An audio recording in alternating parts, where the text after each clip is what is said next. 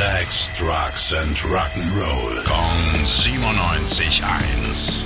Rock News. Neue Songs von Lynyrd Skynyrd mit Gary Rossington.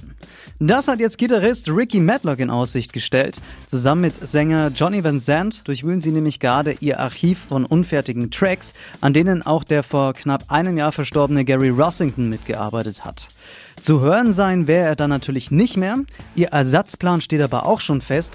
Wenn ein Album draus wird, und das hoffen wir natürlich, dann wollen sie einen Haufen Gaststars einladen. Rock News. Sex, Drugs and Rock'n'Roll. Kong 97.1. Frankens Classic Rocksender.